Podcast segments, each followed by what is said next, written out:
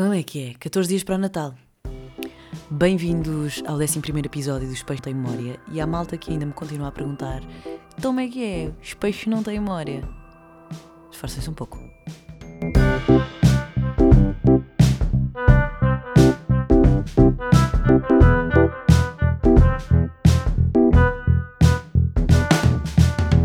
A minha primeira pergunta é: será que é possível destruir os nervos dos dedos por me ter entalado? Eu entalei o meu dedo para uma coisa num daqueles tabuleiros que têm pernas. Porque o tabuleiro estava cheio de coisas e eu quis encolher as pernas, só fiquei com o dedo preso. Mas não pude fazer grande coisa em relação a isso porque hum, tinha o tabuleiro cheio de coisas. Portanto, se eu largasse o tabuleiro, partia-se tudo. Então, pronto, tive que sofrer um pouco. A pergunta é: não sei se está aí algum médico por aí. É possível eu ter destruído os nervos do dedo, porque isto aconteceu no fim de semana, sábado, e eu tenho a pontinha do dedo dormente. Continuo sem grande sensibilidade. Não sei se é possível ou não. Enfim. Outra coisa é. Tão grande temporal, não é? Não se fala de outra coisa. Tempo. Eu adoro falar sobre o tempo, por acaso. É uma coisa que temos em comum com toda a gente. Toda a gente sente e toda a gente tem coisas para dizer. Por isso, eu sou super a favor de conversar sobre o tempo. Ou daquelas pessoas que. Eu acho que nunca falei disto aqui. Porque eu, eu, sinto que tive esta conversa há pouco tempo, não sei se foi aqui. Se foi, peço desculpa. Uh, mas há aquelas pessoas que, quando se começa a falar sobre tempo, fazem sempre aquele comentário engraçado: Ah, não acreditamos mesmo, mesmo a falar sobre o tempo. Já, pois estamos. Porque é uma coisa interessante. Porque as pessoas sentem. É uma trivialidade da vida. E as pessoas gostam de falar sobre coisas básicas. E é uma coisa que eu gosto. Portanto, sim, está um temporal que não se aguenta. Mas não é novidade. Uh, mas sobre isso só queria dizer que eu adoro trovoada. Eu sei que não é uma coisa muito consistente, porque há muita gente que não gosta. Eu sinto-me bastante confortável em casa ouvir a trovoada lá fora. Claro que se eu estivesse na rua, se calhar não, não, não tinha esta opinião. Mas eu lembro-me que o ano passado, foi o ano passado, acho que foi uma. Está a ouvir? Já para coçar? Acho que foi uma trovoada de verão, lembro perfeitamente, estava no Meco um, estava imenso calor e os trovões, os relâmpagos rasgavam o céu. E é um espetáculo muito bonito de se ver. Se estivermos num sítio seguro. Se não tivermos. Minha cadela acabou de agarrar no brinquedo que apita. Japa, Japinha, vai para a cama, caminha. Cama linda. Vai para a cama. Está a olhar para mim com um ar completamente furioso. E já está. Foi para o sofá. Um, se estivermos num sítio seguro para ver os relâmpagos a rasgar o céu, é um espetáculo muito bonito. Que dá um bocadinho de medo porque é muito, muito barulho. E eu nem sou uma pessoa que gosta muito de barulho. Fico muito baralhada quando há barulho. Uh, como se fosse um coelho. Não sei se sabem. Os coelhos ficam assustados com tudo e mais alguma coisa. E eu não gosto muito de barulho porque fico muito baralhada. Mas na trovoada as coisas funcionam de maneira diferente. Dá-me assim um conforto estranho. Pronto, e acho um espetáculo muito bonito. E aprendi uma coisa esta semana que não sei se acontece noutros desportos ou não, mas deve acontecer. Mas se houver trovoada a meio de um jogo de beisebol, como eles estão em campo aberto e com tacos de madeira gigantes, e como a madeira é um, bom, é, uma, é um ótimo condutor, tem que parar o jogo. O que é normal. Mas achei divertido, nunca tinha pensado sobre isto. Enfim. Uh, eu hoje trago um assunto bastante complicado e eu não sei muito bem como, como, é que, como é que eu vou explicar isto, porque não é de todo um assunto, um assunto que eu domine. Aliás, muito pouca gente domina o mundo das criptos e etc., porque é uma coisa muito desconhecida faz-me sempre lembrar, quando me tento explicar a, a cripto e etc., faz-me sempre lembrar aquele vídeo do início dos anos 2000, quando a internet apareceu e começou a ser democratizada e toda a gente tinha, podia ter um e-mail e podia ir a sites. E, e vai uma jornalista, não sei se era da RTP, fazer um, um vox pop para a rua a perguntar a várias pessoas uh, o que é que eles achavam que era um e-mail, o que é que eles achavam que era um download, e entretanto apanha o António Costa uh, a perguntar e pergunta-lhe António Costa. Não sei o que é que ele era na altura. Um, sabe o que é que é um download? E ele, ah, é um sítio onde se vai buscar coisas à internet. Nem sei se foi isto que ele respondeu, mas está hilariante. Eu, eu vou procurar. Eu sei que o Fernando Alvim há pouco tempo pôs esse vídeo no Instagram e é delicioso. É só uma questão de tempo. Mostra-nos que tudo é uma questão de tempo. Porque agora, obviamente, é mais do que óbvio. Passa a redundância. um, é mais do que óbvio uh, nós sabermos o que é que é um download e etc. Porque, enfim, faz parte do nosso dia a dia, não é? Um, mas há 20 anos não era assim tão óbvio. Portanto, a, a cripto vai, vai, vai ser assim, não é? E a Web3, que eu durante muito tempo só ouvia falar da Web3, que eu achava que era uma árvore da web, mas afinal é Web3. uh, porque acho que nós estamos na Web2, a Web2. Mas pronto, continuando. Uh, e eu não, não, não domino de todo a cripto e, e nada desse, desse universo uh, do metaverso e não sei o que mais. Mas, contra todas as expectativas, a minha irmã, que tirou, tirou pintura nas belas artes, meio que trabalha com cripto, criptoarte, etc. Um, e ela tem, tem estado metida em comunidades e com malta da cripto e etc. E eu tenho reparado um padrão. Pelos vistos, a malta que está dentro da cripto muitas vezes também está dentro de comunidades de regeneração de terra uh, e no movimento regenerativo. Uh, e eu, eu acho isto muito engraçado porque no outro dia, à conversa com alguém, um, perguntaram: Mas isso faz porque a minha irmã, nómada, vegan, uh, num um pensamento completamente sustentável, ecológico, anticapitalista e etc., como é que depois trabalha com uma coisa que supostamente faz tanto mal ao ambiente? E foi a primeira vez que eu pensei nestas comunidades de, de, de regeneração de terra e etc., porque hum, comecei a perceber-me que realmente é uma coisa que está dentro está dentro do universo desta, desta, deste tipo de pessoas que trabalha, este tipo de pessoas mais hippie que trabalha em cripto, também depois trabalha em comunidades.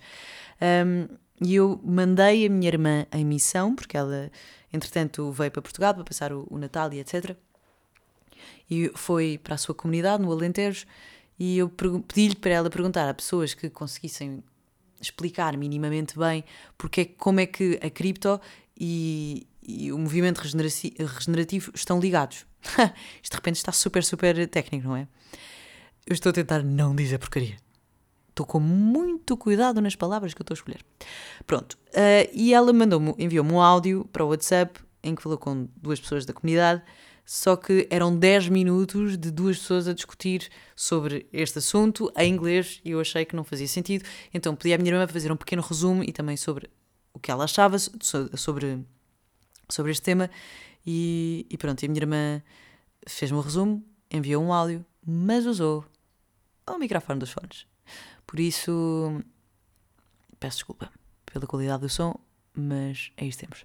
Olá, Rita. Uh, Bem, o que é que eu posso dizer em relação ao facto de a cripto ser o ambiente e de haver todo um movimento regenerativo uh, à volta da cripto? Uh, posso dizer que sim, é verdade que há certos procedimentos, certas tecnologias de, de, de, de blockchain que são bastante más para o ambiente, mas também não podemos esquecer que não é pior do que a indústria da carne, nem pior do que uh, a indústria da gasolina e yeah, dos fossil fuel, existe sempre um desenvolvimento de tecnologias. Ou seja, quando os painéis solares primeiro tipo, apareceram, eles também eram bastante maus para o ambiente. E depois houve um desenvolvimento e agora são melhores. Exatamente como, como a blockchain. No início, tipo, com a Bitcoin era muito pior do que é agora. E também há uma coisa bastante importante. É que, às vezes, no mundo em que nós vivemos, uh, ir contra o sistema, ir contra as, as, estruturas que existem neste momento, não parece, tipo, não funciona tão bem como nós gostaríamos. Portanto, existe um, um ativismo agressivo, mais tipo, que fala mais alto, e um ativismo mais, que fala mais baixo. E o que fala mais baixo é aquele que está a criar uma estrutura alternativa à estrutura em que vivemos hoje em dia. E a criar estruturas um, financeiras uh, às que vivemos hoje em dia um, é completamente essencial. Criar, tipo, culturas regenerativas uh, num capitalismo de consumismo é impensável, mas com esta finança regenerativa nós podemos criar coisas muito melhores, como por exemplo fazer, inverter a economia de forma a fazer dinheiro em vez de é, a fazer dinheiro quando uh, damos a, tipo ao, à terra e quando construímos coisas em vez de uh, retirar recursos da terra.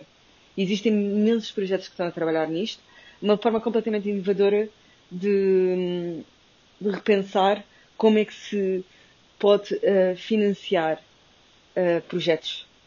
Yeah. E eu acho que hum, a blockchain faz isso mesmo, é tipo, dá-nos a oportunidade de recriar completamente uh, a estrutura do, da economia. E de uma forma muito mais ética. Sim, temos uma voz bastante parecida. Somos irmãs. O cabelo dela é totalmente encaracolado e o meu é totalmente liso. Porque não faço ideia, mas foi assim que nascemos. Portanto, o que eu depreendo é que uh, eu, entretanto, fui pesquisar um bocadinho mais sobre isto e sobre finanças regenerativas que são chamadas de ReFi. Eu não sei se já passaram por este termo, alguns na, na vossa vida, mas ReFi são finanças regenerativas e o objetivo destes movimentos regenerativos, pelos vistos e da cripto, é, é ter um impacto positivo na, na, na regeneração do ambiente. Isto não tem muito que ver com a, com a, o carbono zero e a neutralização do carbono e etc., que isso também é outro assunto. Eu acho que não tem muito a ver com isso. Mas o, o objetivo aqui destas empresas e destas instituições da cripto, etc., é, ao mesmo tempo que geram receita, a importância do impacto positivo no ambiente é equivalente. Enquanto muitas empresas uh, põem a receita. Oh, então, estás a fazer barulho? Assim. Ligar. Uh, enquanto muitas empresas uh, valorizam muito mais a receita e depois com o dinheiro que têm conseguem então uh, fazer ter o seu impacto no, no, no, ambiente, aqui nestas, nestas refi e nestas empresas que, de cripto, etc., o objetivo é uh, igualar a importância da receita e do ambiente.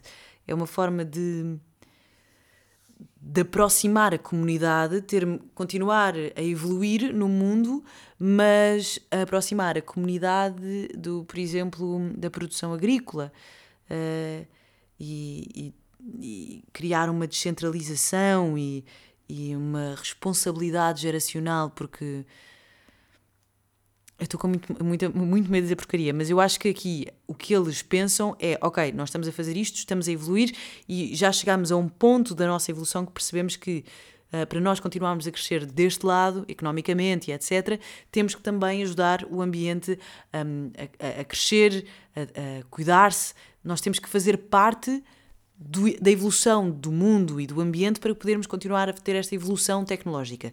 Eu acho que é isto. Pronto. Uh, e isto vai fazer com que uh, consigamos sair e fugir dos, dos centros das capitais, dos centros urbanos e etc. Por isso é que uh, os nómadas digitais estão, estão a crescer cada vez mais, porque o objetivo é haver aqui uma descentralização para as pessoas fugirem do, dos centros urbanos mais poluídos e etc. e ter um impacto positivo na, na, na comunidade. Uh, e estar em contacto com o ambiente para que seja benéfico para os dois. Compreendido? Eu acho que sim, e acho que faz todo o sentido. E o que a Ritinha disse, a minha irmã, uh, disse uh, sobre isto é que as coisas quando aparecem, obviamente que não estão, não estão tão requintadas e não estão tão evoluídas uh, para não fazerem para serem perfeitas, não é? Porque não existem sistemas perfeitos. Mas à medida em que vamos evoluindo, esses sistemas vão se tornando perfeitos e agora uma das principais preocupações deste, deste tipo de mercado económico é cuidar do ambiente. E isso faz todo o sentido. Portanto, acho que sim, acho que é uma boa evolução, pelo menos para, para, para a economia. Uh, literalmente, estamos a, a passar por uma revolução económica. Agora a questão é: será que estamos perante um novo tipo de êxodo, como houve o êxodo rural? Será que esta descentralização dos jovens e, dos, e destas novas profissões vão finalmente descentralizar uh, e vamos começar a ocupar mais espaço de uma forma mais consciente e sustentável e conseguir equilibrar a nossa presença no mundo? Será que sim? Será que não? Eis a questão. Não faço ideia, temos de esperar para ver. Eu espero que sim e acho que faz realmente todo, todo o sentido. Portanto, uh, no fundo, é não. Antes de criticar, é compreender e perceber o que é que está a ser feito e conhecer as nossas opções. Eu acho que isso é muito importante e principalmente para quem tem um trabalho ou para quem procura trabalho assim em, tecnologia e, e, coisas. Porque há imensas profissões, nós, há tantas profissões no mundo. Tipo, não nos esqueçamos que no cinema há uma profissão super importante que é. Uh, eu não vou dizer o nome da profissão porque eu não sei, mas é a pessoa que trata dos adereços. Que literalmente tem que decorar uma casa para um filme. Ou, ou mais importante ainda, o raccord. Ter a certeza que uh, aquela cena está. A, a, personagem daquela cena está vestida exatamente da mesma maneira e que Uh, estava virada para um certo sítio quando a cena cortou, o cabelo estava de certa maneira, havia um borrão ou não havia um borrão de tinta na cara e etc. para que tudo corra bem e para tudo faça sentido no, no, no, filme. Portanto, há tantas, há tantas profissões e estão a nascer tantas mais porque nós achamos que a inteligência artificial e etc. vai roubar muitas, muitas profissões, mas vai, vai criar outros postos de trabalho uh, que se calhar são mais, in, mais, in, mais, não quero dizer inteligentes porque não é essa a palavra que eu procuro, mais, eu não sei bem o que é que eu quero dizer, na verdade, Faz, são mais inteligentes a nível social. Talvez seja isto. Pronto, eu acho que é um mundo extremamente interessante, extremamente complicado, porque é uma coisa nova, cheia de termos novos, uh, e nós temos de tentar compreender, que é para não sermos deixados para, para trás, porque a partir do momento em que nós nos recusamos a aprender sobre alguma coisa, é o momento em que a evolução continua e nós ficamos parados no mesmo uh, sítio e acabamos por morrer, como nos dinossauros. Aqueles que não fugiram e não se protegeram acabaram por morrer por uh, o que os matou. Portanto, é isto. O truque é continuar a evoluir. E por falar em evolução, Hoje, esta semana, ouvi falar também de um, de um motor de busca novo que se chama Chat GPT, portanto GPT, Chat GPT ou OpenAI, basicamente é um novo chat, um novo motor de busca, um novo site, não sei, não sei muito bem, mas é é hiper inteligente, funciona uh, com inteligência artificial e isto vai fazer com que se mude também a forma como uh, as avaliações são feitas. Um, o sistema escolar vai ter de ser mudado porque enquanto nos mandavam fazer, olha, escreve aí uma.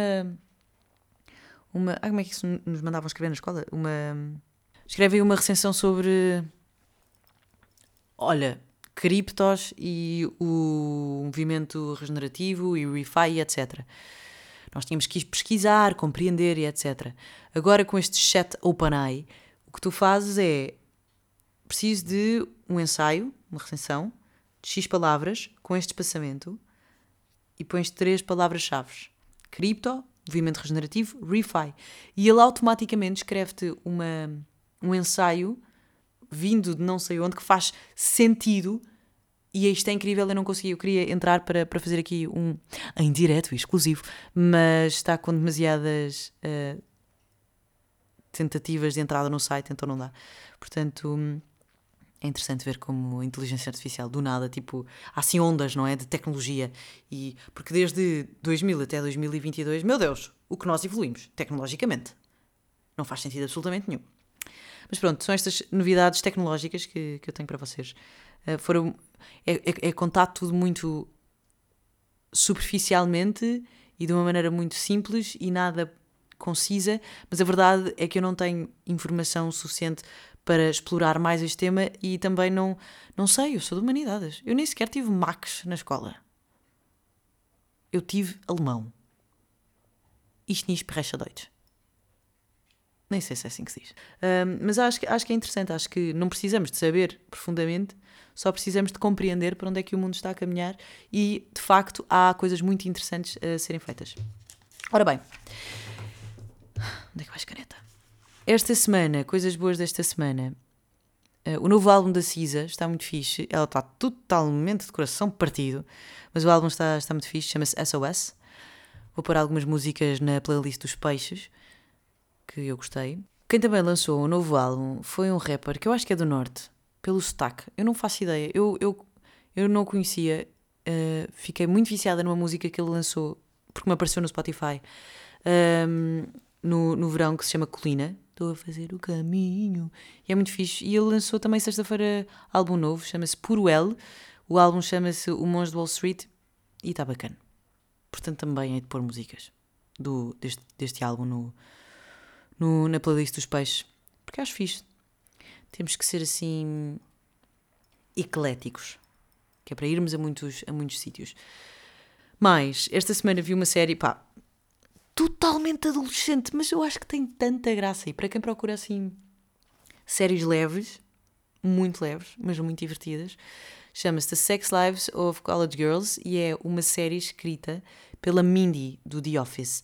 E tem muita, muita graça uma das atrizes que é indiana, chama-se Amrit Kaur, que é que faz de Bela, tem boa da graça.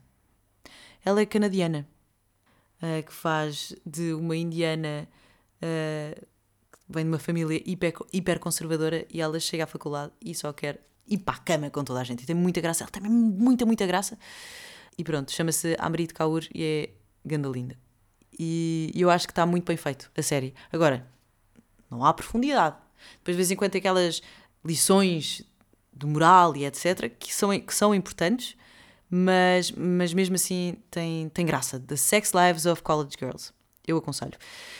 Por fim, já saíram os vencedores do Comedy Wild Photo, que, para quem não conhece, é um concurso de fotografias engraçadas, hilariantes, na verdade da, da vida animal, há uma página de Instagram e eu aconselho toda a gente a ir ver se quer, se quiser ficar assim bem disposto, porque as fotografias têm muita graça. E já há vencedores, portanto passem por lá, Comedy Wild Photo. E, e pronto, no fundo é isto. Espero não ter sido muito confusa, porque pá, porque é de facto um assunto confuso. Ah, então eu não falei sobre o Parlamento, sobre Bruxelas, mas estou. Estou crazy. Eu fui a Bruxelas antes deste escândalo todo de prisões e etc. Mas, mas fui. Eu sinto que esta semana. Eu sinto que já não gravava podcast tipo há dois anos. Não me quis exagero. Uh, mas, mas eu sinto que esta semana teve um mês. Eu estive em Bruxelas, é verdade. Está muito frio em Bruxelas, malta. Estão 4 graus. Mas depois eu chego cá, tenho que andar de gôndola de um lado para o outro. Mas foi muito giro, foi um bocadinho tudo feito à pressa. Uh, até tinha coisas para falar sobre, sobre coisas que aprendi lá, mas. Não, posso falar agora. Uh, há, um, há um mito, eu não sabia disto. Uh, o nome Europa vem de um mito. Se calhar isto não é novidade para muita gente, mas o nome Europa vem de um mito. Basicamente, quando a Europa foi criada, havia uma princesa da Ásia que foi raptada por Zeus. Zeus ficou completamente apaixonado por, pela Europa e raptou-a. Mas para ninguém saber que Zeus estava apaixonado por outra pessoa, ou por uma pessoa, e para a sua mulher não ficar furioso com ela, com ele, aliás, ele transformou-se numa vaca branca e foi ter com a Europa, que era a princesa. A Europa achou muita graça à, à vaca, deu-lhe festinhas. Uh, Zeus, foi, entretanto, pôs-se em cima da vaca porque estava a achar muita graça à vaca, eu não percebo muito bem. Um, uh, ah, portanto, ela gostou da vaca, saltou para cima dela, porque, enfim, e Zeus, quando percebeu que ela estava em cima dele, começou a correr, a correr, a correr e levou-a para uma terra de ninguém. Essa terra de ninguém é a Europa. E pronto, e ficou Europa. Fui ao Parlamento, foi interessante. Falámos com a Eurodeputada Lídia Pereira, que, hum, que tem apenas um, é, só, só é um ano mais velha do que eu, tem 31, e é incrível porque nós nascemos com um ano de diferença e, e, e, as vidas são completamente diferentes, não é? Ela foi, à, à COP27, uh, está completamente dentro das dinâmicas uh, do Parlamento e, do, dos departamentos ambientais, do Fit for 55, que são medidas uh, para neutralização do carbono até 2030 na Europa. É interessante, foi interessante, foi fixe ir a um sítio grande onde muitas decisões são tomadas e é tão importante para a Europa. Uh, tem assim um quê de uau, que fixe. Estou aqui, a minha vida é tão pequena comparada com isto, não é? Porque não tenho decisão, a minha vida é só a minha vida, eu não decido a vida dos outros. E as pessoas que estão aqui, que trabalham aqui, decidem, não é? Tem impacto na vida dos outros. Impacto social, impacto, impacto económico, impacto ambiental. É uma coisa muito maior do que nós. Um, pronto, e o Parlamento é esse símbolo, tem esse simbolismo. Pronto, eh, Bruxelas, toda a gente disse, ah, e vê-se num, num dia. Não consegui ver num dia, porque tive muitas coisas para fazer, mas fiquei com curiosidade, gostava de ir lá. Talvez na primavera, porque 4 graus é um pouco frio, mas é bonitinho, mas não conheci muito. Um, e pronto, foi isto. Afinal, consegui resumir bastante bem o que aconteceu em Bruxelas. Dito isto, até para a semana. Voltarei a falar sobre periquitos e coisas muito mais simples de se entender. Espero não ter eh, confundido muito a cabeça, porque a minha está totalmente confusa. Eu fico mesmo muito baralhada quando falo disto, porque tenho muito medo de errar. E, e pronto, é isto. Não se esqueçam de ouvir o álbum da Cisa. Se calhar estamos perante um novo movimento, um novo êxodo. Eu ia dizer êxito também. Mas se calhar estamos perante um novo movimento, um novo êxodo. E pá, pois é, gostava mesmo de saber se é possível eu ter esmagado os meus nervos e nunca mais sentir a ponta do dedo indicador da mão esquerda. Até para a semana.